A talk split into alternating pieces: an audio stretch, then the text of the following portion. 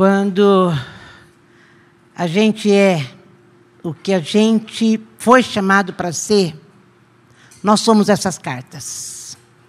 Nós estávamos comentando antes que quando a gente impede que o outro veja o Senhor como Ele é, através das nossas ações, através da nossa vida, é muito triste isso. É muito triste. Quando a gente distorce a imagem de Deus, as coisas mudam para nós e para o outro. Que Deus nos guarde disso. Nós estamos fazendo um, um curso com Ari, de batalha espiritual, e ele disse que quando a gente se permite ser isso, ou não ser aquilo que Deus nos chamou para ser e muda a imagem de Deus para o outro, isso é coisa do diabo na nossa vida. Que Deus nos guarde. Que Deus nos guarde. Senhor, que o Senhor possa em todo tempo falar por nós. Seja o Senhor e não a cada um de nós que estamos aqui. E que nessa noite o Senhor possa se revelar mais e mais para cada um que estiver nos assistindo, e mesmo para nós que estamos aqui. Para a gente poder completar, com, poder ver, poder ver o Senhor em ação, o amor de Deus em ação. Muito obrigada, Senhor Jesus. Muito obrigada.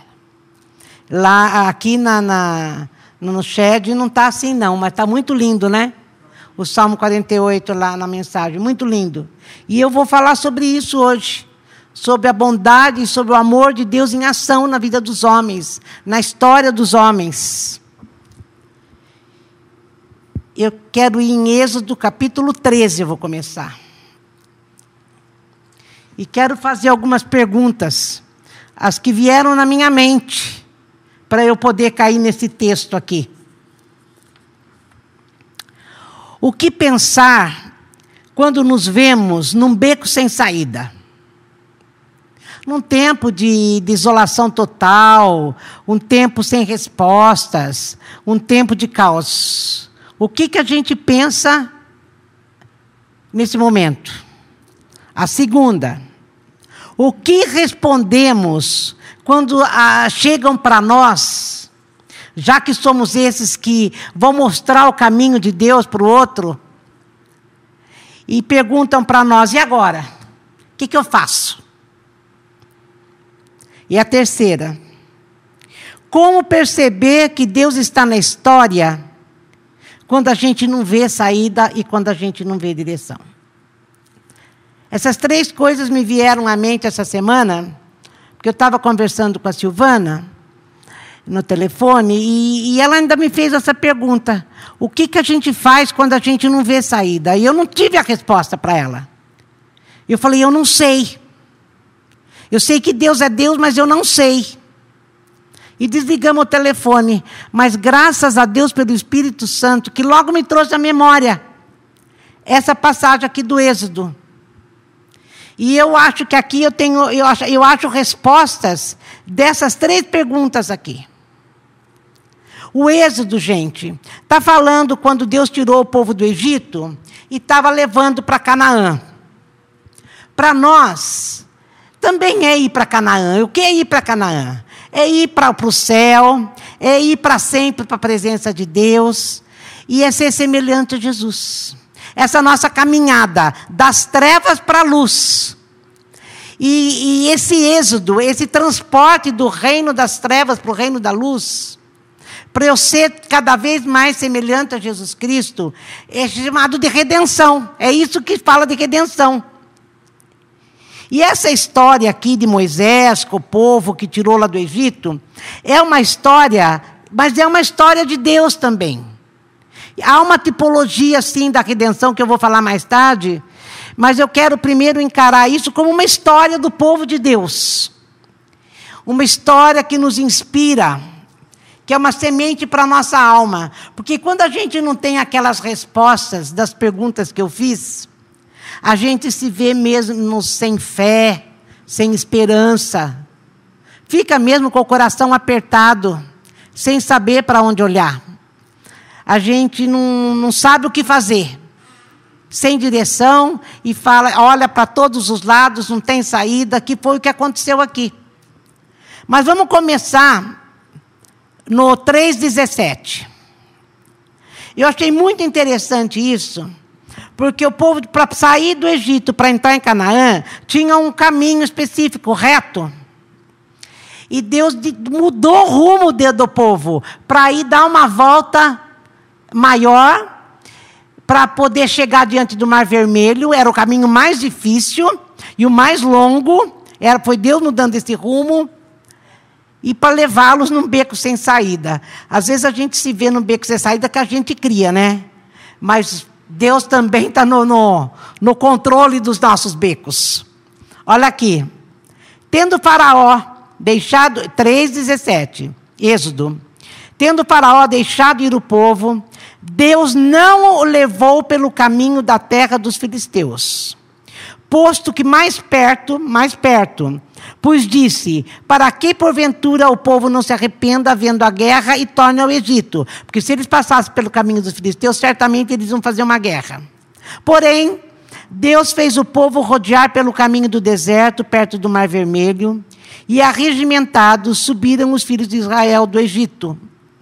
Também levou Moisés consigo os ossos de José, pois havia esse feito os filhos de Israel jurarem solenemente, dizendo: uh, Certamente Deus vos visitará. Daqui, pois, levai convosco os seus ossos, os meus ossos. Tendo, pois, partido de Sucote, acamparam-se em Etã, à entrada do deserto. O Senhor ia diante deles durante o dia, numa coluna de fogo, de nuvem, para os guiar pelo caminho durante a noite uma coluna de fogo para alumiar, a fim que caminhasse de dia e de noite. A coluna de fogo era um sinal, era um guia, era para guiar, era para proteger, e o de fogo também era para clarear, para esquentar durante a noite. 3,17. 13. 13. Não, é 13, 17. Eu estava vendo mesmo zum, zum, zum aí. Era melhor perguntar. Agora, gente, eu, eu, eu, eu, quis ler nessa, nessa, nessa tradução por causa desse, de, dessa palavra aqui. 22. Então ele pôs um caminho de nuvem, um de fogo, e olha que lindo. Nunca se apartou do povo a coluna de nuvem durante o dia, nem a coluna de fogo durante a noite. A coluna de, da nuvem de fogo significava a presença de Deus, era o próprio Deus, era o próprio Jesus ali. Era uma teofania. E nunca se apartou. Em todo o tempo da, da caminhada deles, nunca se apartou a presença de Deus da vida deles. Eu acho que isso é uma coisa que a gente tem que gravar antes de saber a resposta das três, das três perguntas. Mesmo que eu não tenha direção, mesmo que eu me veja diante de um caos, mesmo que eu me veja diante de um beco sem saída, onde não dá para voltar, não dá para ir para os lados, e não tem para onde ir, eu me vejo nessa situação, eu tenho que gravar isso. Nunca se apartou de nós a presença de Deus. Que é uma promessa, inclusive, que Jesus faz para sempre para nós. Daí eu vou chegar onde eu queria. Eu queria começar mesmo e quero no capítulo 14 de Êxodo 14. Disse o Senhor a Moisés: Fala aos filhos de Israel que retrocedam e se acampe de frente de Piairote, entre Migdol e o mar, diante de baal -Zephon. Em frente dele vos acampareis junto ao mar. Então Faraó dirá dos filhos de Israel: Esse povo está desorientado na terra o deserto os encerrou, porque eles viram que o povo deu um caminho mais longo e não sabia mais para onde ir, se sentou lá na frente do mar. Ele queria que Faraó pensasse mesmo que eles não tinham saída. Quatro. Endurecerei o coração de Faraó para que os persiga, e serei glorificado em Faraó e em todo o seu exército E saberão os egípcios que os seus que os egípcios que eu sou o Senhor. Assim eles os fizeram. Esse 4 aqui e o 5 é igualzinho ao 17. É, o alvo era esse. E eu vou endurecer o coração, vou fazer o que eu tenho para fazer e vou uh, ser glorificado em Faraó. E todos vão reconhecer quem eu sou. O panteão egípcio vai ser destruído.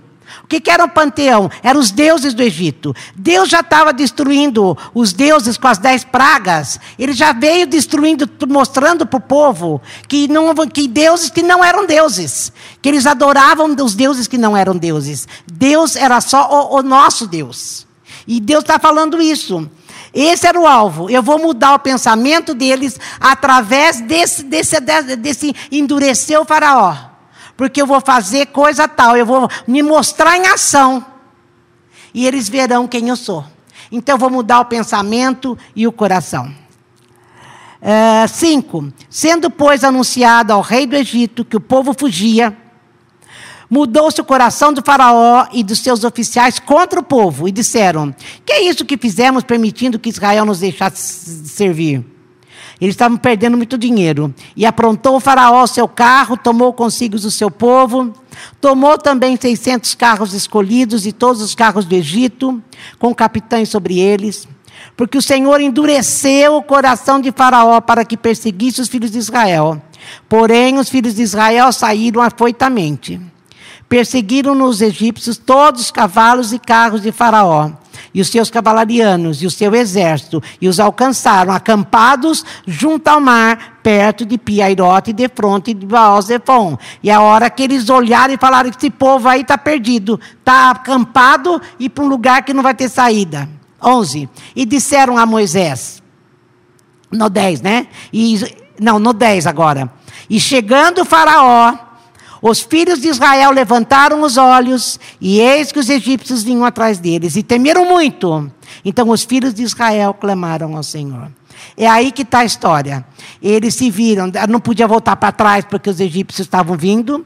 Para os lados era a montanha e na frente era o mar. Daí eles começaram a falar com incredulidade para Moisés.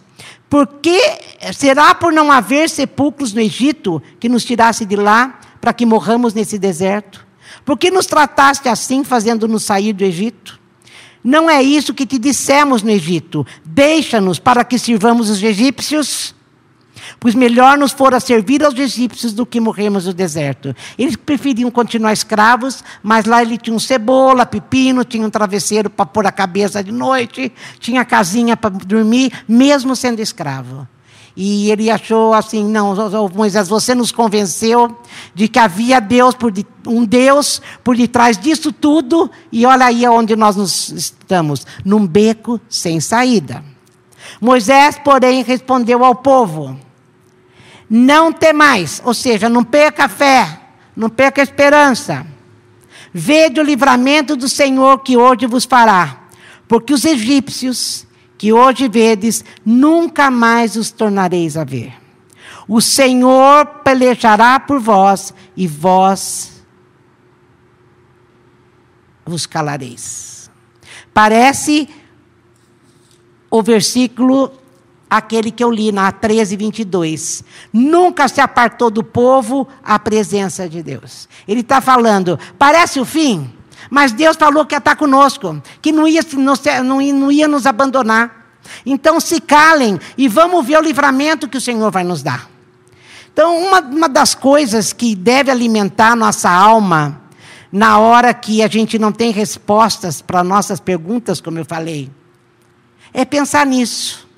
Ele vai estar comigo, a gente cantou muito isso hoje ser amigo de Deus, Ele vai estar comigo, Ele vai prover, Ele disse que me sustentaria, Ele disse que estaria conosco. Ele sabe o que Ele está fazendo. É uma coisa que vai aquietar nossa alma, vai calar a nossa alma. Como Moisés falou, e vós calareis. Disse ainda o Senhor a Moisés: Por que clamas a mim? Diz aos filhos de Israel que marchem, e tu Levanta teu bordão, estende a mão sobre o mar, divide-o para que os filhos de Israel passem pelo mar, pelo meio do mar em seco.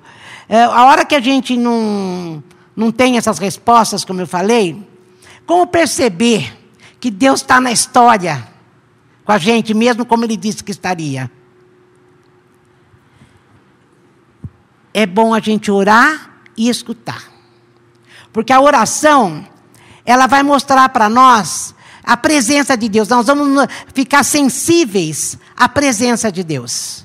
É aquilo que ele falou, ele vai estar conosco. É, é, eu posso ouvir alguém me contar, posso ouvir muitas pessoas me falarem isso, mas quando eu me ver em, desse jeito aqui, sem ter para onde ir, e eu vou orar para Deus, eu vou diante dele e falo, Senhor, e agora? Para onde nós vamos? Em vez de eu reclamar, falar para onde nós vamos, o que, que vai ser de nós?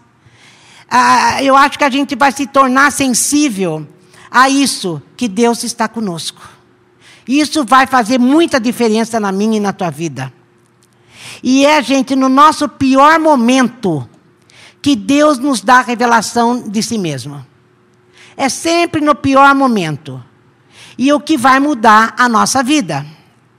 E aqui então Moisés falou, e começa a contar para eles o que Deus tinha dito para ele. Como eu falei que o 17 era igual àquilo, àquele começo lá.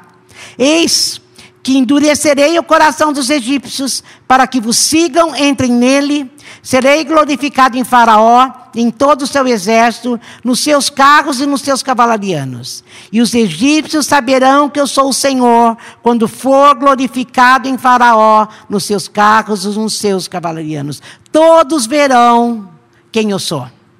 É no pior momento de vocês que eu vou me revelar, a vocês e a eles e você então conhecido. Então o anjo de Deus, que era a nuvem, de, a nuvem, a coluna de nuvem de fogo, que ia diante do exército de Israel, se retirou, passou para trás deles. Também a coluna de nuvem se retirou diante deles e se pôs atrás deles e ia entre o campo dos egípcios e o campo de Israel. A nuvem era escuridão para aqueles, e para este, para nós, esclarecia a noite, de maneira que em toda a noite este e aquele não puderam aproximar-se. Então Moisés estendeu a mão sobre o mar. O Senhor, por um forte vento oriental, é o mesmo vento leste que o Fábio leu lá no Salmo 48, é o mesmo sopro de Deus como um vento que soprou toda aquela noite e fez retirar-se o mar, que se tornou terra seca e as águas foram divididas. Os filhos de Israel entraram pelo meio do mar em seco, e as águas lhe foram qual muro à sua direita e à sua esquerda. Os egípcios que os perseguiam entraram atrás dele, todos os cavalos de Faraó, os seus carros, seus cavalarianos, até o meio do mar. Na vigília da manhã, o Senhor, na coluna de fogo e de nuvem, viu o acampamento dos egípcios e os alvorotou o acampamento dos egípcios. Emperrou-lhes as rodas dos carros, pelo andar dificultosamente. Então disseram os egípcios: Fujamos da presença de Israel, porque o Senhor peleja por eles contra os egípcios. Moisés, diante do caos, não deixou o coração dele se encher de caos. O povo estava assim, mas Moisés não deixou. Então o que, eu aprendi aqui, gente? Que no beco sem saída, que é no comecinho do êxodo 14, de 1 a 4, é onde Deus nos leva. Um beco sem saída é um lugar aonde Deus nos leva para se revelar a nós. Se você pegar um caminho errado, ele vem e te ajuda. Mas quando ele te encaminha, é porque ele quer que você tenha uma dimensão dele diferente da que você estava tendo, ou maior do que qualquer uma que você já teve. Então, beco sem saída é um lugar aonde ele nos leva para se revelar a nós.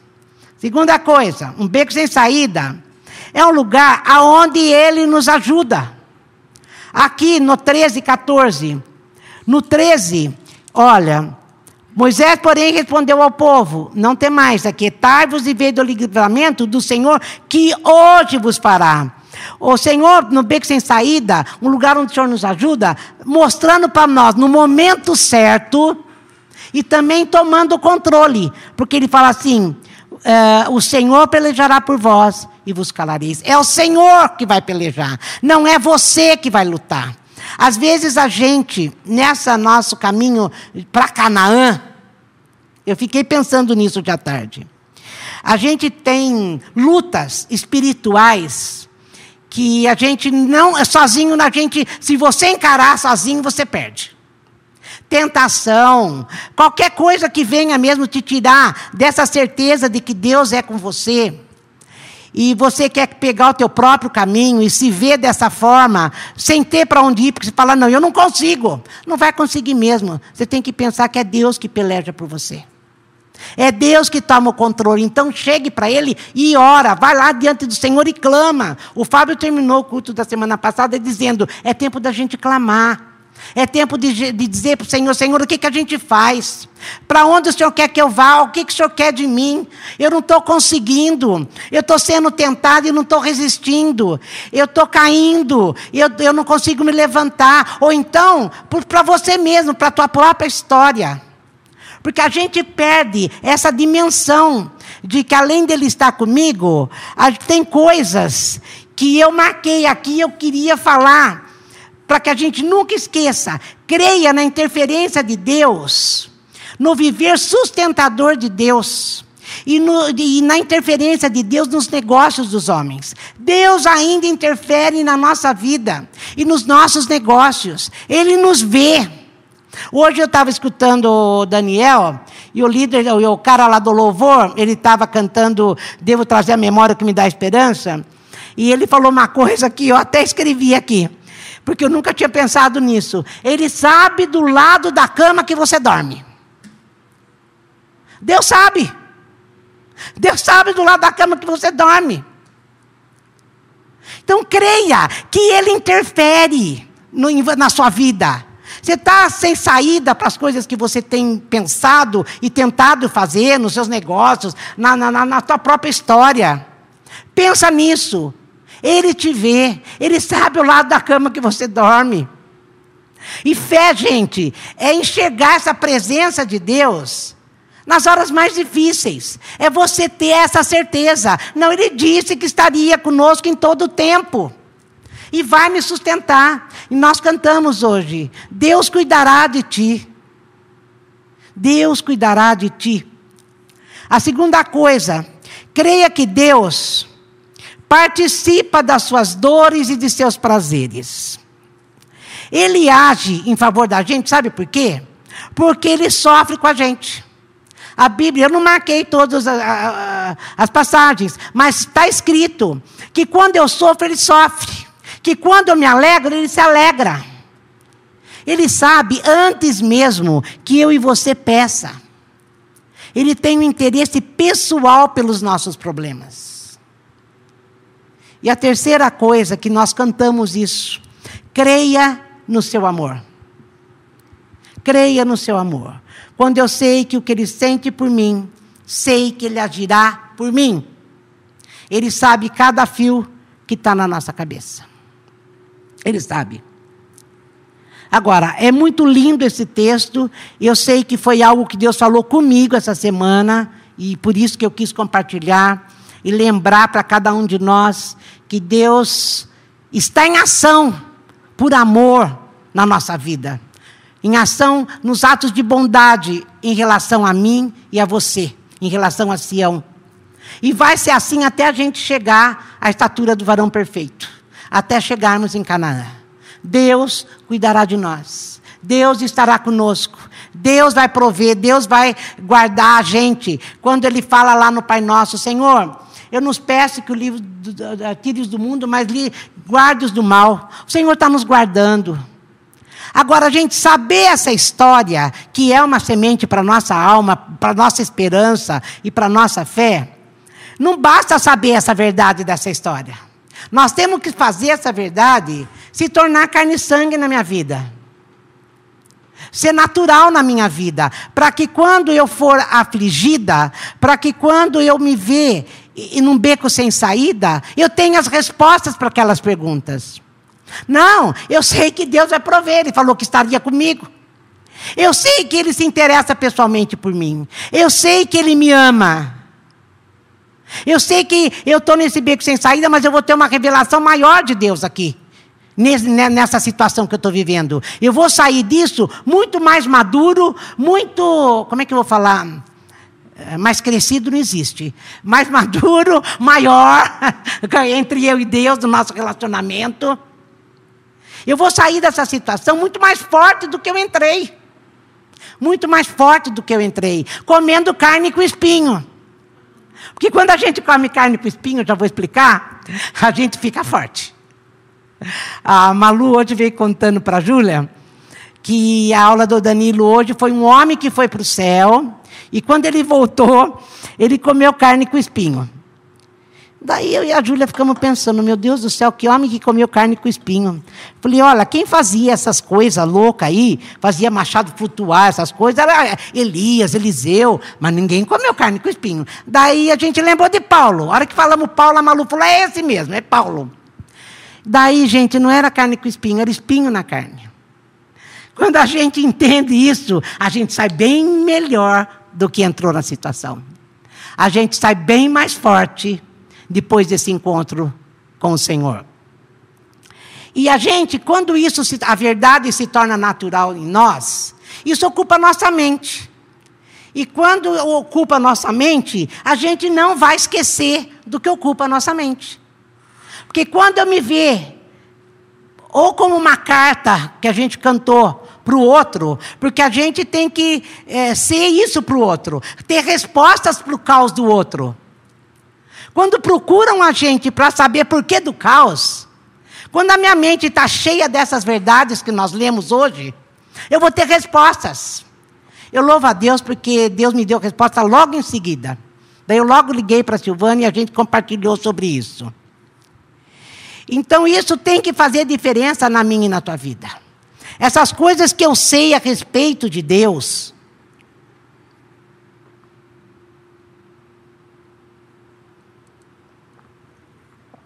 tem que fazer como eu falei de Moisés.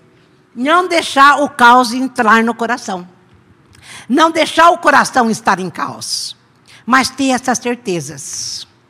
E em nome de Jesus, que isso possa ter falado comigo, com você, que isso possa ter entrado no nosso coração. Mas não acabou aí. Esse texto é maravilhoso, essa história é maravilhosa, realmente aconteceu, eu creio.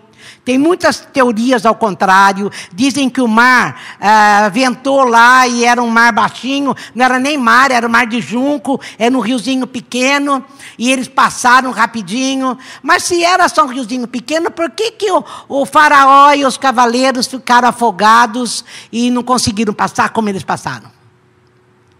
Então, da mesma forma que muitos dizem isso, outros dizem ao contrário. E eu creio que essa história foi verdadeira. Mas mais do que isso, essa história, esse milagre que Deus fez para o povo em direção a Canaã, fala conosco de uma outra história.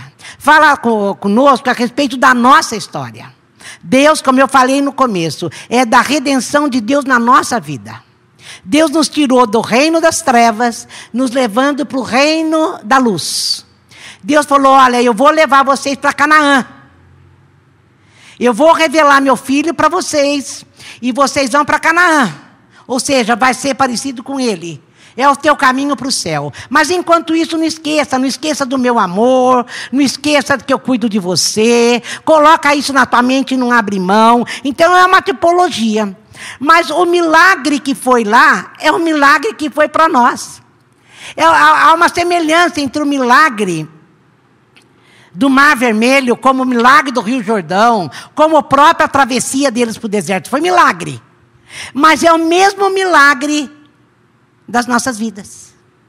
Foi um grande milagre Deus entrar em ação na minha vida através da sua bondade e do seu amor, e ainda anda na minha vida, ainda se move na minha e na sua vida. Isso é milagre. Isso é milagre.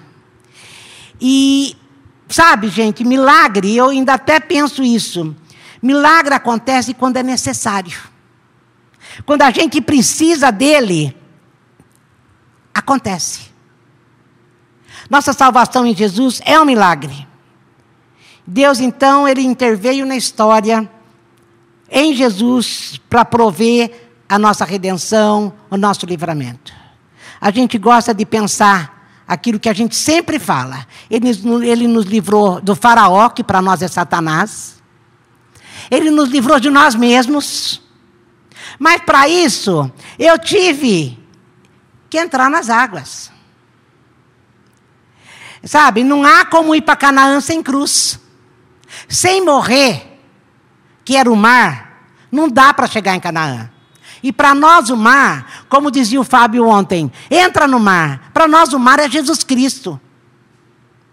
Não dá para ir Canaã sem cruz. Sem você falar não para você. Sem você morrer. Como o próprio Tim Keller fala, não, não foi o Tim Keller, né, Fábio? Foi o outro. Se você não está morto, se você não morrer, você está morto. Então Deus nos leva para lugares, para situações em que só tem uma, uma escapatória: Jesus Cristo. Jesus Cristo. E quando Jesus Cristo entra na minha e na tua história, nós partimos em direção a Canaã.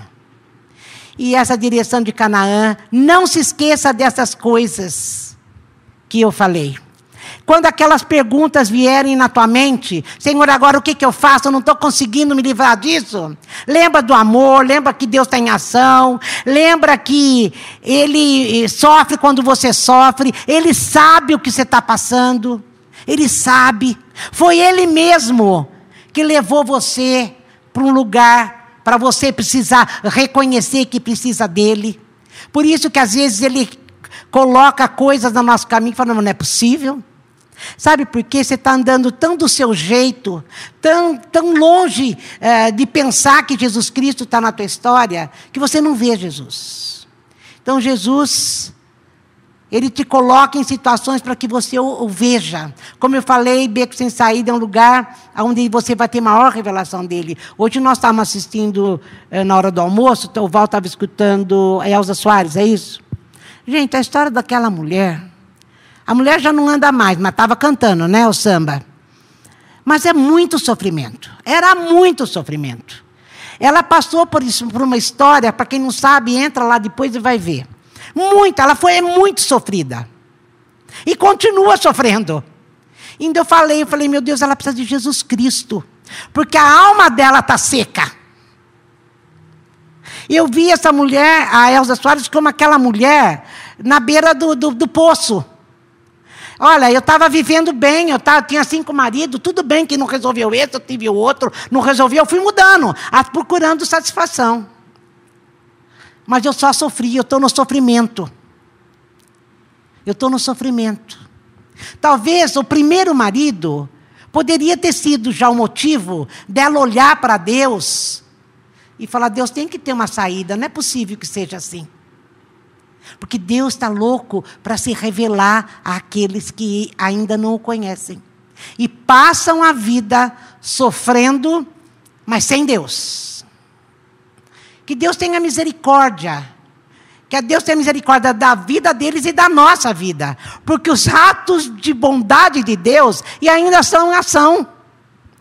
Deus nos visita com bondade, com amor, com misericórdia todas as manhãs.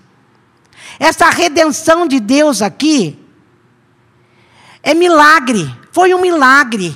Um dia eu entendi que Jesus Cristo veio para a minha vida, eu precisava dele. Eu precisava dele, porque senão, para começar, eu não queria para Canaã. Eu ia achar que eu estava indo para Canaã quando eu estava indo para o lugar oposto. Mas que esse grande milagre da redenção de Deus cause em nós aquilo que o Fábio leu no Salmo 48: ingratidão e louvor. Acabe nisso. Acabe nisso. Senhor, eu sei que o Senhor nos ajuda. Eu sei que o Senhor é que está comigo para que eu chegue a ser aquilo que o Senhor me chamou para ser. Eu quero realmente ser instrumento seu para mostrar o Senhor para todos. Quero. Mas me ajuda, porque sem o Senhor eu estou num beco sem saída, eu não tenho para onde ir. Só o Senhor pode me redimir. E eu possa dizer: o Senhor pelejará por vós, e eu me calarei. Mas abrirei a minha boca para dizer ao Senhor: Senhor, muito obrigada por Jesus Cristo. Obrigado, Senhor, porque o meu caminho era como tantos outros. Viver no caos e caminhar para o caos eterno. Mas graças a Deus por Jesus Cristo, graças a Deus pelas coisas que o Senhor me levou, as situações que o Senhor me levou, aonde eu pude te ver. Ali nesses lugares que o Senhor me levou, foi o Senhor que limpou minhas escamas.